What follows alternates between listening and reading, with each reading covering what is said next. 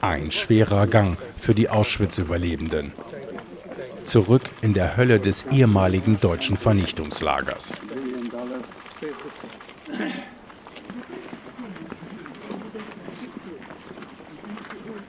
Auschwitz Auschwitz hat mir mein Leben weggenommen. In dem Sinne, dass es mir meine Kindheit geraubt hat. Es zerstörte meine Familie und es hat mich ganz allein zurückgelassen in der Welt. Die Hässlichkeit und das Schlimmste im Menschen. Es ist das Inferno, wie von Dante. Es ist das Schlimmste, was die Menschen anderen Menschen antun können. Das Gedenken ist den Überlebenden gewidmet. Ihre Stimmen sind es, die heute zählen vor den Gästen aus 50 Ländern. Marian Turski, heute 94 Jahre alt. Auschwitz ist nicht plötzlich vom Himmel gefallen. Es kam langsam angetrippelt, in kleinen Schritten. Es näherte sich, bis passierte, was hier geschah.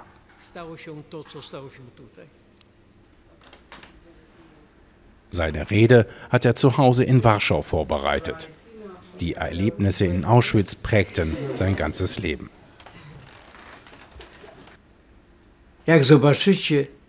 Ich wusste aus Berichten, wenn ihr die Aufschrift zur Sauna seht, lasst euch nicht täuschen, da geht es zur Gaskammer. Doch dann haben sie mir nur die Haare rasiert. Wir haben alle geblutet und schrien. Jedoch ich habe mich gefreut, denn ich wusste, ich werde noch weiterleben können. Deshalb nenne ich das den glücklichsten Tag meines Lebens. Doch vor ihm lagen fünf Monate Horror. Hunger, Kälte, kannst du alles überstehen. Aber das Schlimmste waren die Demütigungen. Menschen werden klein gemacht, geschlagen und entwürdigt.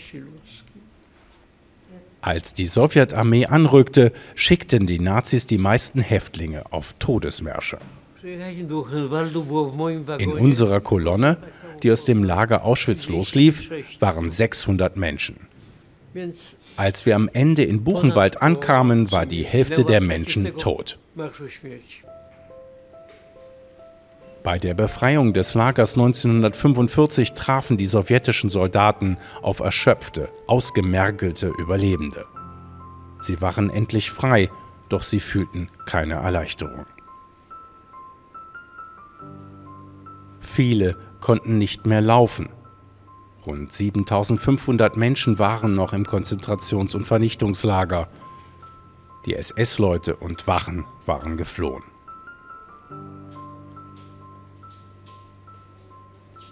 Tova Friedmann war ein Kind hier ganz links. Ich dachte nur an eins, ich möchte essen. Unbeschreiblichen Hunger. Ich sagte nur, Mama, ich möchte essen. Allein die Vorstellung, dass wir uns jetzt ohne Angst bewegen können, die Hunde waren weg.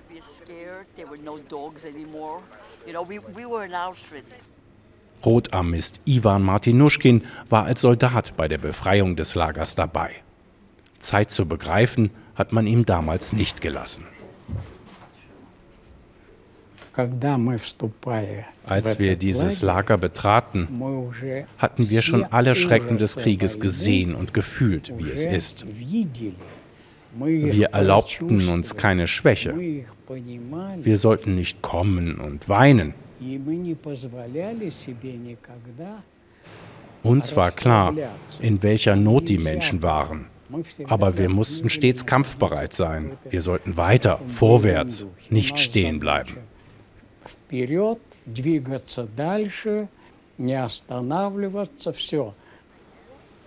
Für die Polin Miusza Horowitz-Karakulska ist jede Reise nach Auschwitz eine Rückkehr in ihren persönlichen Albtraum. Es ist sehr traurig. Ich bin hier nur für diejenigen, die leider nicht mehr leben. Sie könnten doch hier zusammen mit uns sein, aber es gibt sie nicht mehr. Sie sind dort oben. Das Gedenken. Etwa 200 Überlebende, denen der Holocaust der deutschen Nazis geliebte Menschen entrissen hat. Juscha Horowitz-Karakulska wohnt in Krakau, nur eine knappe Autostunde vom Lager Auschwitz-Birkenau entfernt. Hier lebt sie zusammen mit ihrem Mann Tadeusz, das Foto ihrer Familie nach dem Krieg. Sie überlebten, doch viele ihrer jüdischen Verwandten wurden ermordet.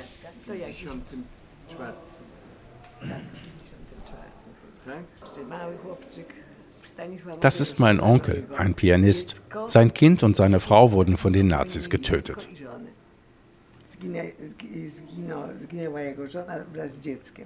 Auch sie hätte beinahe ihr Leben verloren, denn eines Tages brachte man die damals Zwölfjährige mit ihrer Mutter nach Auschwitz. Ich bin mit Toten dorthin gefahren, mit Menschen, die bluteten, mit verhungerten Frauen und vielen anderen in einem Viehwaggon mit 250 Menschen. Ihre ersten Gefühle? Angst, Furcht, die Tatsache, dass dort Stacheldrähte sind, dass dort Deutsche mit Hunden und dicken Peitschen waren, die sie auf den Boden schlugen und raus, raus, Schweine schrien. War für mich ein Albtraum.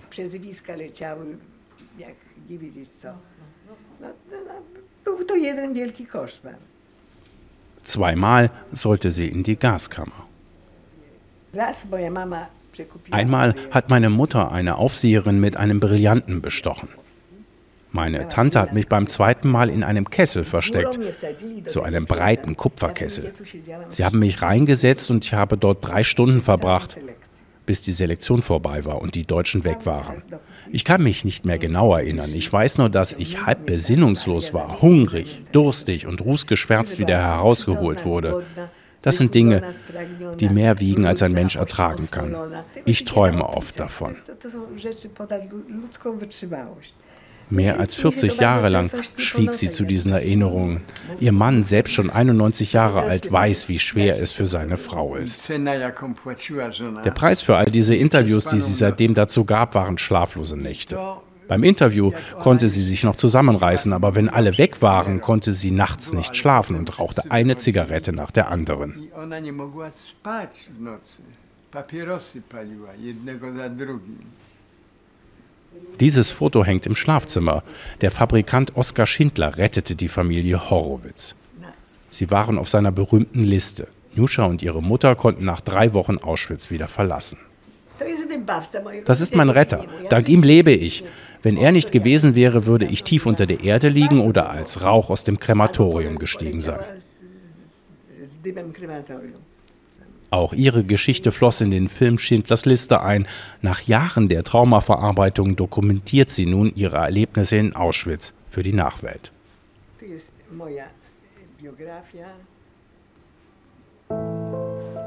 Auschwitz-Birkenau, eine Todesfabrik. 1942 begannen die Nazis Juden aus ganz Europa nach Auschwitz zu deportieren. Etwa 80 Prozent von ihnen wurden kurz nach der Ankunft in die Gaskammern geschickt. Diese Schuhmenge von Getöteten stammt nur von wenigen Tagen dieser tödlichen Mordfabrik. Mehr als eine Million Menschen, vor allem Juden, wurden im Lager ermordet, viele Polen und Ungarn, aber auch Sinti, Roma, Homosexuelle und politische Häftlinge.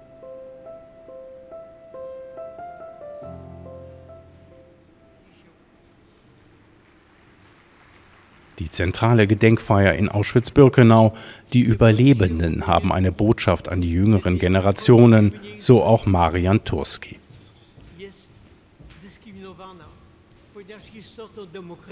Die Essenz von Demokratie ist, dass zwar die Mehrheit regiert, aber gleichzeitig die Rechte aller Minderheiten geschützt werden müssen. Nuscha Horowitz-Karakulska teilt ihre Erlebnisse mit der Jugend. Treffen in Birkenau mit einer deutschen Schülergruppe aus Brandenburg. In Auschwitz war sie zwölf Jahre alt, noch jünger als die Schüler. Es war furchtbar. Wir wurden in die Sauna geführt. Wir mussten alles ausziehen, alles, was wir anhatten. Man ließ uns Häftlingsanzüge anziehen und rasierte uns die Haare. Plötzlich hatte ich eine Vollglatze, obwohl ich vorher einen dicken Haarschopf hatte die Lebensumstände unerträglich. Wir waren so ausgehungert, so mager, wir hatten doch dort nichts zu essen. Was wir bekamen, war ein Witz, Sägespänebrot. Die Kinder wussten nicht, was Obst ist. Es gab keine Vitamine. Wie sollte man in solchen Bedingungen leben? Die Menschen starben wie die Fliegen, manche wählten den Tod, indem sie sich gegen die Drahtzäune geschmissen haben. Bedrückende Schilderungen für junge Deutsche. Für mich war es halt auch eine unfassbar große Ehre, ähm, so eine Zeitzeugin zu treffen. Die Tatsache, dass sie reagieren, indem sie klatschen, zeugt davon, dass sie tief im Herzen das gefühlt haben, was ich mein ganzes Leben auf Erden im Herzen rumtrage. 2,3 Millionen Menschen kommen jedes Jahr nach Auschwitz-Birkenau, so wie diese Brandenburger Schüler. Das war die Baracke, wo die Frauen, die besonders erschöpft oder krank waren, eigentlich auf den Tod in der Gaskammer gewartet haben. Ich habe schon gehört, sie. Äh, also mir geht das sehr nah. Ich finde das ultra schrecklich. Auch ähm, es ist unmenschlich, finde ich.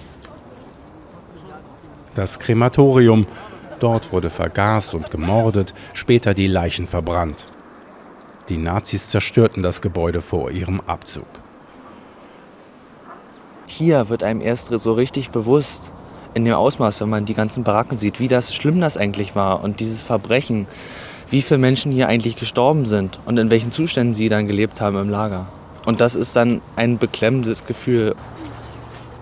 Und zum Ende auch von Ihnen eine Geste der Erinnerung.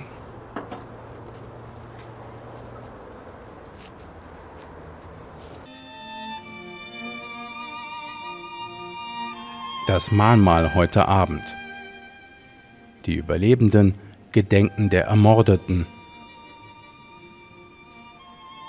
Stille Momente.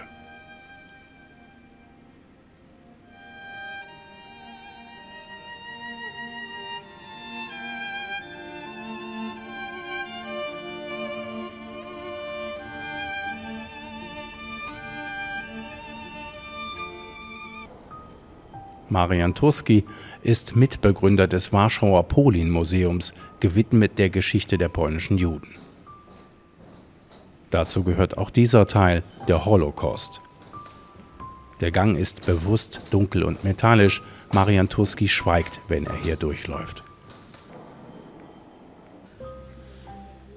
Etwa sechs Millionen Juden fielen dem Naziterror zum Opfer, viele in Treblinka, Majdanek und in Auschwitz-Birkenau.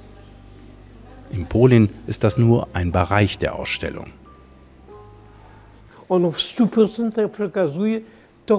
Polin vermittelt 100% jüdisches Leben.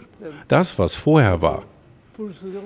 Tobendes Leben, 100 Jahre lang, die große Kultur, eine große Wissenschaft, die Wirtschaft, die großen Denker, großartige Menschen und ein großer Beitrag in die Zivilisation Europas und der Welt Polens. Das alles wurde vernichtet.